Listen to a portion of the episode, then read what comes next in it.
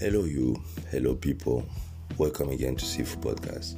Um, so, this is a special, special episode because um, I wanna put myself together and then talking about something really, uh, let's say something which I was going on in my head multiple time, and um, I come to realize certain things. So I think I might, I'm gonna be able to explain exactly what's gonna be the next podcast because yeah it's um it's a really important topic uh, especially for myself. And um so as i say on my last podcast we're gonna talk about diaspora. And then um i hope you're ready man.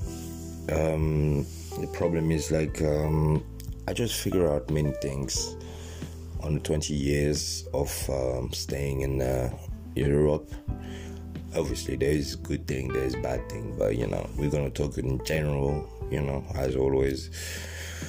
To don't get some people frustrated. And as i say again you know uh, this podcast is not um, is not for irritate your your thoughts because you know uh, is it is a talking uh, podcast.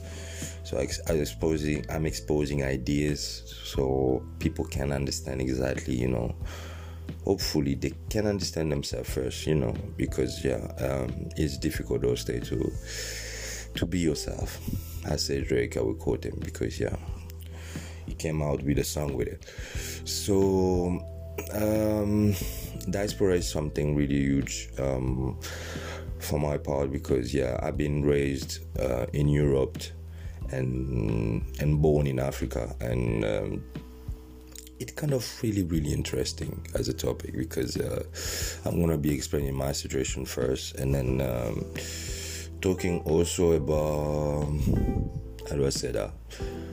Um, how people dealing with themselves you know our african people mostly dealing with themselves. Um, and i will talk and i would take the europe the american and the world wise, you know, and then try to explain exactly, you know, um, how we became what we are now, and then how we're collapsing, and then um, how we we can be making better life, you know, because most of us is um, is a question every day, you know.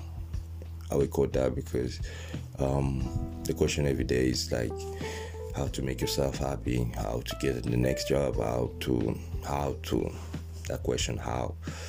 And um, on my part, as I say, like the diaspora talk, it will be really really deep because yeah, I just wanna come up with everything I got on my chest and. Um, yeah, as I say, like yeah, we, we will. Um, not many people will be happy about this, you know. So, um, but anyway, um, it's a it's a really good topic because yeah, what I'm gonna say is just like yeah, you know, and then um, for most of it, you know, I will be mentioning Alpha Kid. So, Alpha Kid, the meaning of it mean like uh, the the the African people, the one who been raised or the one who arrived here to um, make a live or make a life. So, yeah, uh,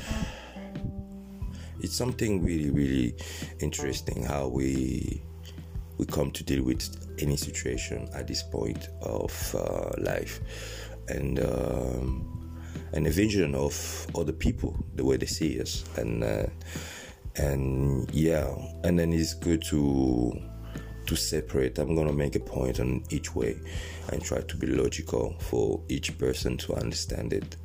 So just stay tuned, and then yeah, um, what doesn't kill you make you stronger. Yeah, so I will call that first because yeah what about to come is just like yeah is everything what you're not expecting. So um and then mostly like yeah it's gonna be about logic because i think logic makes sense.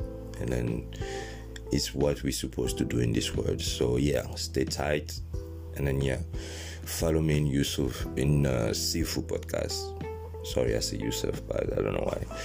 But yeah, I'm uh, excited to see you soon because yeah, as I said, yeah, um, as I said, what doesn't kill you make you stronger, and, and you know what I'm gonna about to say is just it's just talking about anything you know people don't people not happy with.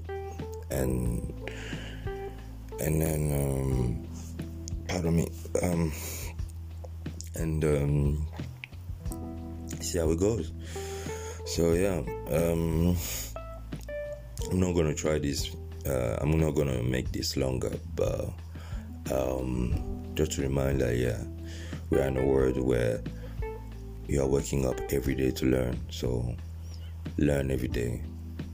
Don't be lazy. See you soon. Sifu.